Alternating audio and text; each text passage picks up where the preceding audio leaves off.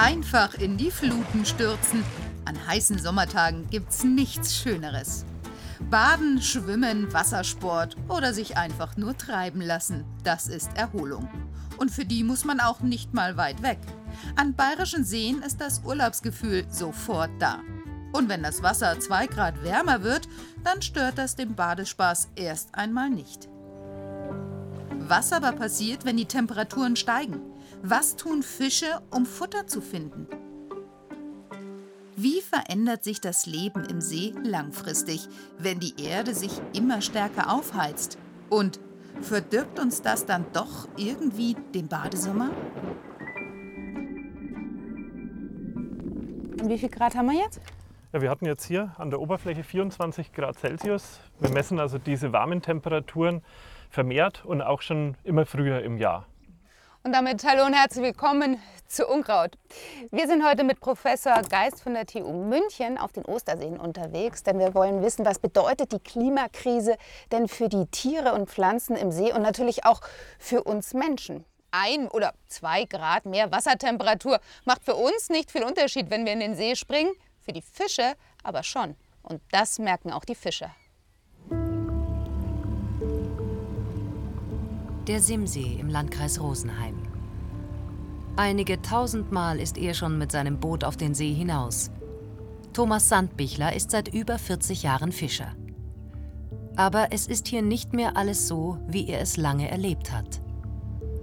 Wenn man schaut, das Kraut da, das hat es früher überhaupt nicht gegeben da. Und das wird immer mehr, das geht immer mehr raus. Das nimmt natürlich auch einen Sauerstoff weg und so wird es für die Fische immer weniger. Weniger Sauerstoff ist nicht das einzige Problem. Der Lebensraum der Fische, das Wasser, wird immer wärmer. Machen wir beim Klimaschutz weiter wie bisher, sagt das Landesamt für Umwelt für den Simsee künftig elf Hitzetage mit über 30 Grad pro Jahr voraus. Jetzt sind es nur drei. Das trifft kaltwasserliebende Fische wie die Renke besonders. Sie ist der wichtigste Fisch für die bayerischen Seenfischer. Der Renke ist vom Geschmack her, ist ja von bei uns und selber auch von Kimse, das ist hervorragend. Doch die Renke hat ein ähnliches Schicksal wie der Eisbär. Ihr Lebensraum schwindet. Ab einer Wassertemperatur von 18 Grad wird es für sie ungemütlich. Entweder sie bleibt unten auf der Ricks oder sie geht weiter rauf. Wenn es zwei rauf geht, dann ist Zwang. Dann geht er in die Mittelschicht und da muss sie sich aufhalten. Ganz unten hat die Renke keine Chance, denn dort gibt es zu wenig Sauerstoff.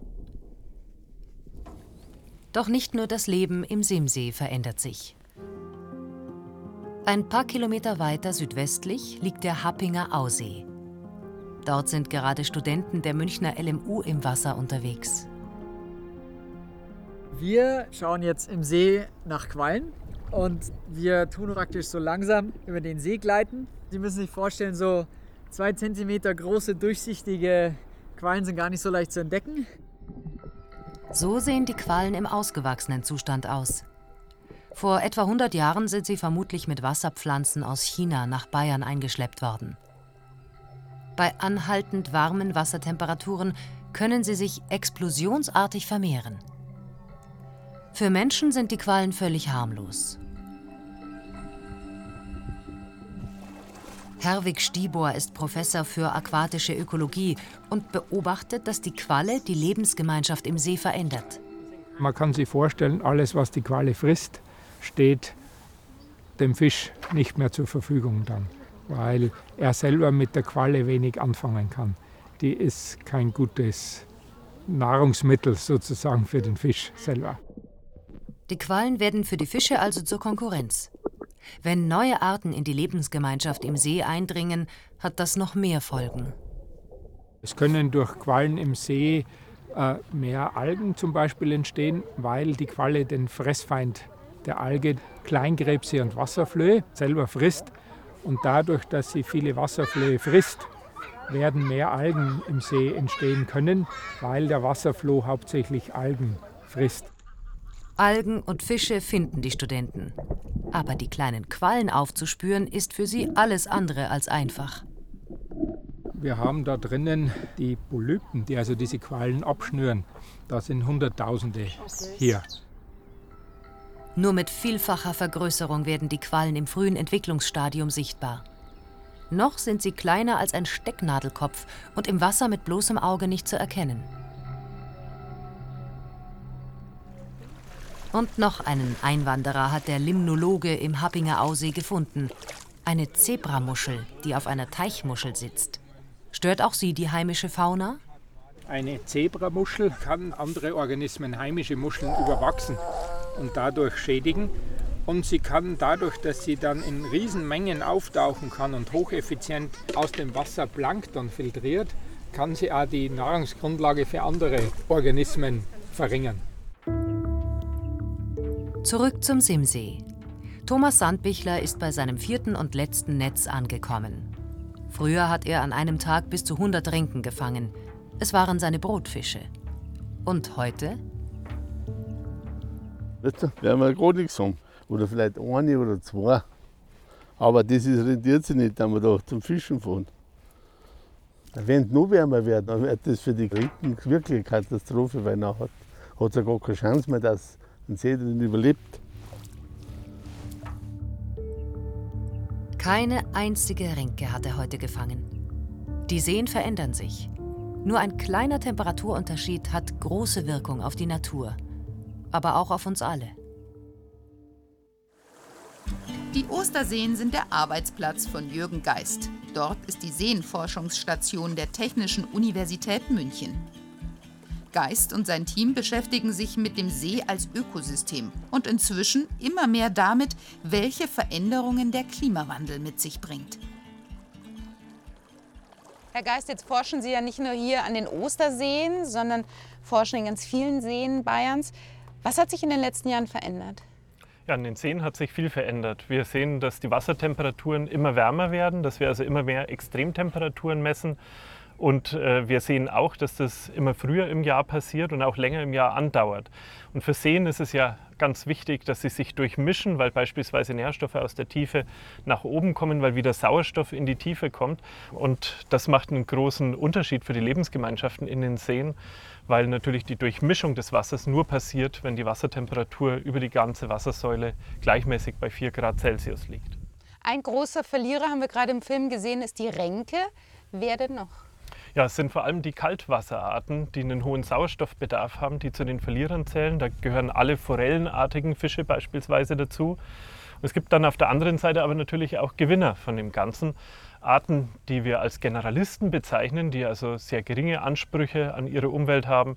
Und dazu zählt beispielsweise der Wels oder Waller, eine Fischart, die sich ausbreitet und von dem Klimawandel profitiert. Und natürlich auch viele Arten, die eigentlich gar nicht bei uns heimisch sind, wir sehen also auch, dass sich beispielsweise Sonnenbarsche, die im Aquarienhandel verfügbar sind, eben auch zunehmend in den Gewässern halten können, äh, weil die Temperaturen wärmer werden. Das eine ist die Tier- und Pflanzenwelt, das andere sind wir Menschen. Was bedeutet das für uns? Ja, für den Menschen, die, der eine oder die andere wird sagen, ja, es ist angenehm, wenn ich bei wärmeren Wassertemperaturen schwimmen kann. Aber es gibt eben auch einige Arten, die durchaus problematisch sein können für den Menschen die bei wärmeren Wassertemperaturen gut zurechtkommen. Ein Beispiel ist das Nixenkraut. Das ist für Badegäste relativ unangenehm, weil es ziemlich stachelig ist. Wenn man damit in Berührung kommt, kann also auch die Haut aufkratzen. Das ist eine Art, die früher sehr selten war in Bayern, weil sie recht warme Wassertemperaturen auch über eine längere Zeit braucht, um sich vermehren zu können. Und inzwischen sehen wir, äh, dass sich dieses Nixenkraut in immer mehr Seen äh, sozusagen verbreitet. Und was kann man dagegen tun? Ja, gegen die Wasserpflanzen ganz generell äh, kann man mit unterschiedlichen Maßnahmen vorgehen. Man kann beispielsweise Wasserpflanzen auch mähen in den Gewässern, meistens aber mit einem limitierten Erfolg, äh, weil einige der Arten dann sich weiter stark vermehren können, gerade wenn sie eben durch so einen, ein Mähwerk nochmal zerkleinert werden. Bewirtschaftung des Gewässers, die fischereiliche Bewirtschaftung hat einen großen Einfluss. Auch da kann man ansetzen. Und natürlich auch bei den verschiedenen anderen Faktoren, beispielsweise beim Eintrag von den Nährstoffen in das Gewässer. Jetzt gibt es ja diesen schönen Satz, Oh, da ist der See umgekippt. Was, was bedeutet das eigentlich? Ja, zum Umkippen eines Sees kommt es letzten Endes dann, wenn der Sauerstoff ausgeht. Der Sauerstoff ist ja für alle höheren Organismen wichtig. Auch die Pflanzen brauchen in der Nacht Sauerstoff, veratmen den also. Und wenn jetzt ein Gewässer stark überdüngt ist, wenn also sehr viele Nährstoffe hineinkommen, dann kurbelt das die Produktion von Algen beispielsweise an. Die Pflanzen atmen zusätzlich in der Nacht, verbrauchen Sauerstoff und dann kann es dazu kommen, dass dieses Gewässer umkippt. Das heißt also, dass so wenig Sauerstoff vorhanden ist, dass Fische und andere Organismen absterben.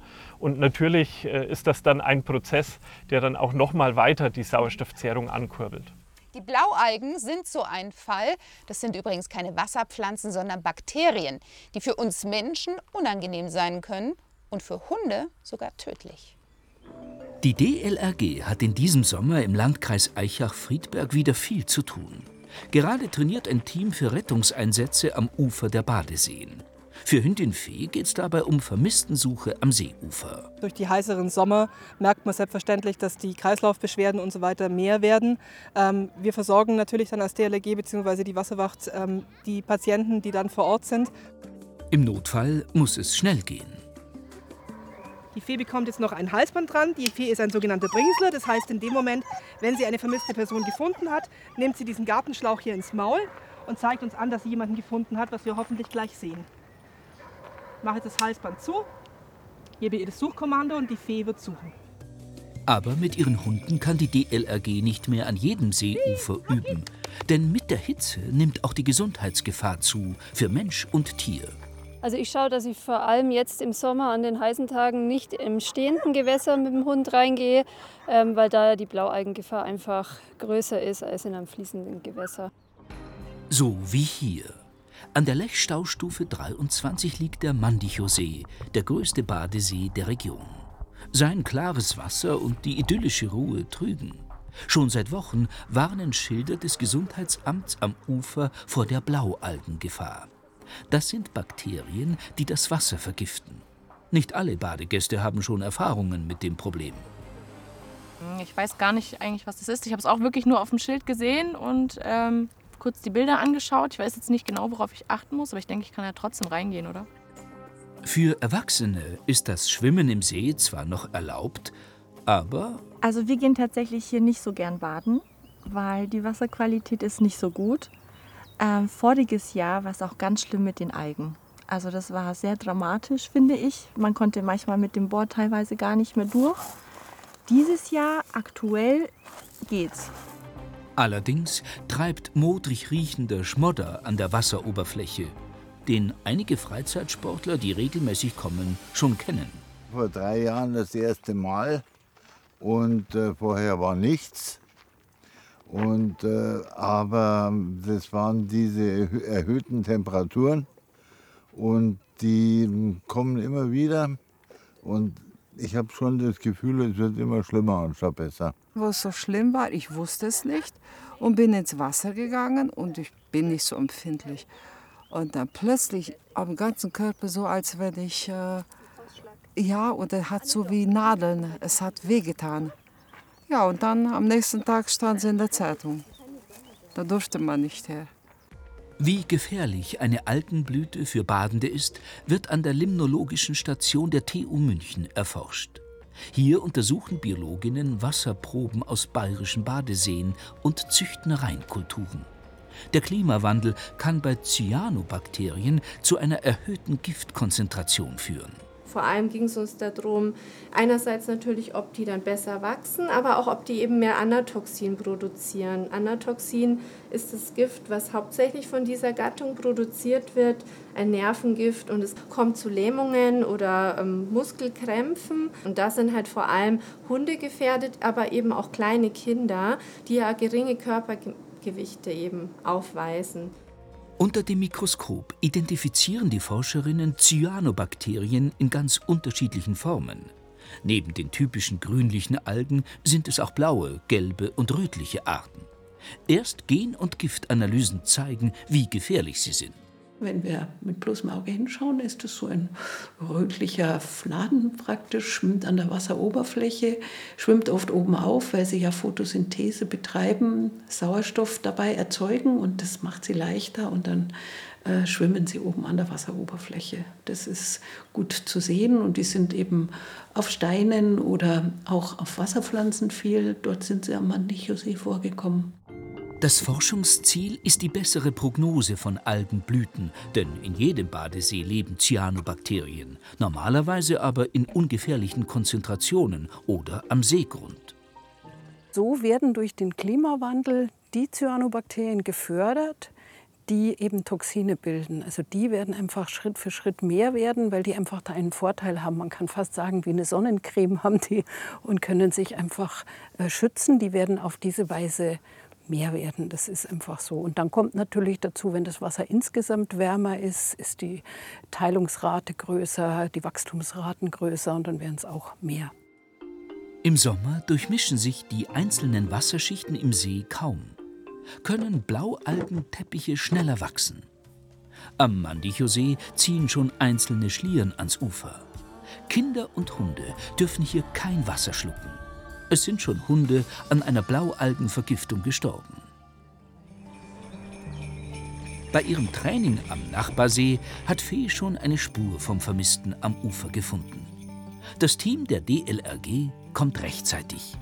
Fee hat es wieder geschafft. Mensch und Hund ähm, müssen gesund vom Einsatz wieder zurückkommen und gerade im Bereich Blaualgen sollte man da schon achtsam sein. Grünlich trübes Wasser ist für die DLRG neben Algenmatten ein Alarmsignal. Weniger Nährstoffeinträge aus der Umgebung, das könnte helfen, die Blaualgen in den Griff zu kriegen. Und sorgt für mehr unbeschwerte Tage am See.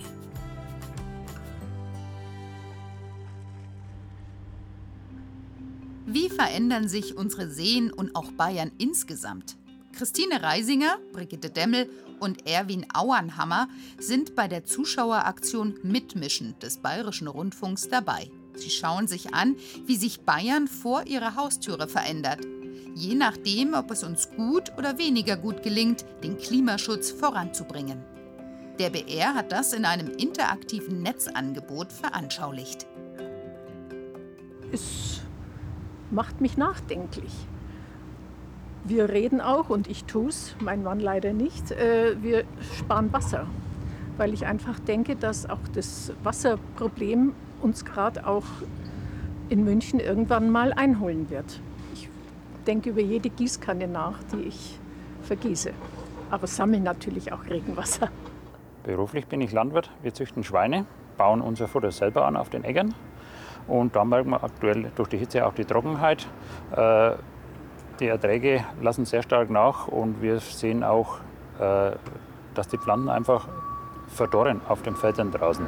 Äh, sieben Hitzetage bei schwacher Veränderung des Klimas, bei starker 13 Tage. Äh, das macht mir schon Sorgen. Das löst einen schon Angst ein, weil es wird ja alles dürrer, trockener, alles leidet. Nicht nur die Menschen, die Tiere und vor allem die Vegetation. Und darum wäre mir schon lieb, wenn das bei diesen acht Hitzetagen bleiben würden und wir eben alle zusammen mit anpacken würden. Ich habe zwei Söhne, die haben ihr Leben vor sich und denen möchte ich eigentlich schon eine gute Zukunft bereiten. Der Klimawandel ist schon eher eine Klimakrise, sagt Birgit Zech. Sie ist Psychotherapeutin und engagiert sich bei Psychologists for Future. Von ihr will ich wissen, wie gehen wir um mit der Veränderung und vor allem, wie können wir als Gesellschaft die Zukunft meistern? Frau Zech, die meisten Menschen nehmen den Klimawandel wirklich wahr. Also wir haben es eben gesehen. Und dann gibt es auf der anderen Seite aber auch wieder die, die sagen, man, heiße Sommer haben wir doch immer gehabt.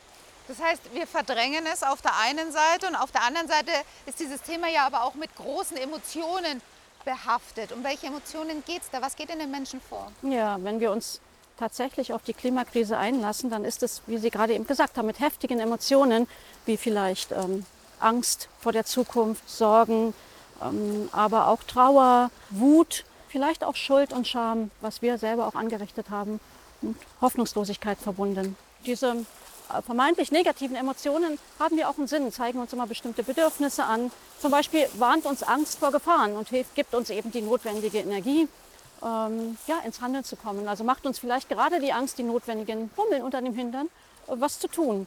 Und es ist eben wichtig, diese Gefühle nicht zu verdrängen, sondern zuzulassen. Die wirksamste Medizin allerdings ist, selber aktiv zu werden, ins Handeln zu kommen. Wenn ich dann ins Handeln komme, dann merke ich schnell, dass so mein individueller Beitrag nicht so viel bewirken kann. Ne? Also wenn ich zum Beispiel auf mein Auto verzichte, wird es die Grönlandschmelze nicht aufhalten.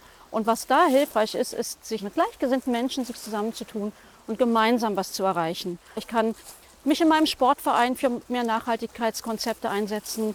Ich kann eine Energiegenossenschaft gründen oder aber in berufsbezogenen For Future Gruppen wie ich bei Psychologists for Future mich engagieren. Da gibt es viele Möglichkeiten. Aber wenn ich mich da jetzt gemeinschaftlich engagiere, was habe ich denn dann davon? Ja, dass ich nämlich dem Gefühl der Hoffnungslosigkeit und Resignation, was ich vielleicht sonst empfinde, ein Gefühl der Selbstwirksamkeit, der kollektiven Selbstwirksamkeit entgegensetzen kann. Wenn wir über die Klimakrise diskutieren, dann geht es ja in erster Linie immer darum, wie können wir CO2 einsparen. Also es hat ganz viel mit Verzicht zu tun. Und viele Menschen fühlen sich dadurch auch bevormundet und entwickeln, ich möchte schon fast sagen, eine Wut auf dieses Thema. Können Sie das nachvollziehen?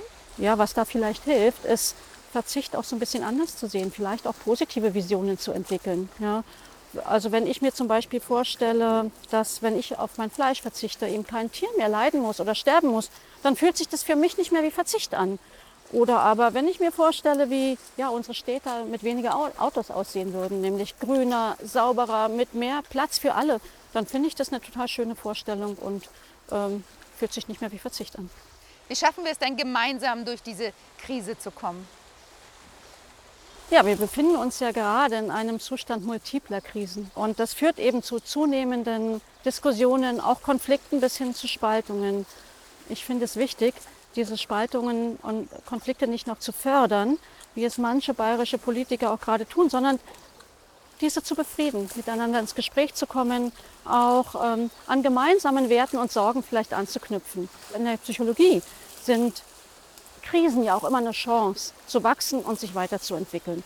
Und vielleicht können wir eben auch diese Krise als Gesellschaft nutzen, äh, unsere bisherigen Werte und Normen auch zu hinterfragen und unsere Gesellschaft in eine gerechtere und zufriedenmachende zu verändern. Frau Zeich, vielen Dank für Ihre Zeit. Gerne, sehr gerne. Ins Handeln kommen, die Dinge selbst in die Hand nehmen. Das ist gut für uns und auch für alle anderen. Wir brauchen gute Ideen. Denken wir mal an die Wärmepumpen, die bald überall unsere Häuser heizen sollen. Die beziehen ihre Wärme aus der Luft. Aber könnte das nicht vielleicht auch mit Seewasser funktionieren? Auch der Chiemsee wird immer wärmer. Über 2 Grad in den letzten 40 Jahren. Das sind jetzt 22, 23 Grad Wassertemperatur, die wir haben im See. Stefan Mersmann will diese Wärme nutzen. Ich sehe hier gar keinen See, ich sehe hier einen großen Solarenergiespeicher und das fühlt sich eigentlich ganz gut an. Der Schwimmbadplaner untersucht, wie die Gemeinde Prien mit dieser Energie ihr Erlebnisbad heizen könnte. Und so auch etwas gegen die weitere Seenerwärmung tun könnte.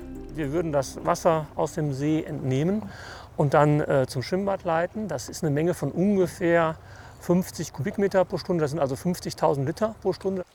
Hier irgendwo am Ufer beim Schwimmbad käme das Wasser raus aus einem Rohr mit etwa 12 cm Durchmesser. Und dann? Seethermie, das ist Mersmanns Plan. Das Grundprinzip? Seewasser mit mindestens 4 Grad Temperatur wird durch einen Wärmetauscher geleitet. Der überträgt die Seewasserwärme auf einen zweiten Wasserkreislauf. Strombetriebene Wärmepumpen bringen das Wasser dann auf Heiztemperatur. Das Seewasser selbst fließt wieder in den See etwas kälter als vorher. Die Technik äh, gibt es schon lange, wurde aber nicht vielfach eingesetzt. Äh, vielleicht war der, der, externe Druck noch gar nicht so, so, stark oder das Bewusstsein noch nicht so stark. Das hat sich aufgrund der Energiekrise deutlich äh, geändert. Könnte Seethermie in Prien funktionieren? Bürgermeister Andreas Friedrich hofft darauf. Das Erlebnisbad wird gerade saniert. Es soll in Zukunft deutlich weniger Energie brauchen. Trotzdem muss die irgendwo herkommen. Bisher kam sie aus fossilem Erdgas. So ein Bad braucht unglaublich viel Energie. Übers Jahr gesehen haben wir hier im Primavera Erlebnisbad etwa einen Gasverbrauch von 4,5 Millionen Kilowattstunden. Gas wäre erstmal weiter nötig, vor allem im Winter. Aber mit Seethermie wäre es deutlich weniger. Den Strom für die Wärmepumpe soll Photovoltaik liefern. Die soll auf die Dächer nebenan.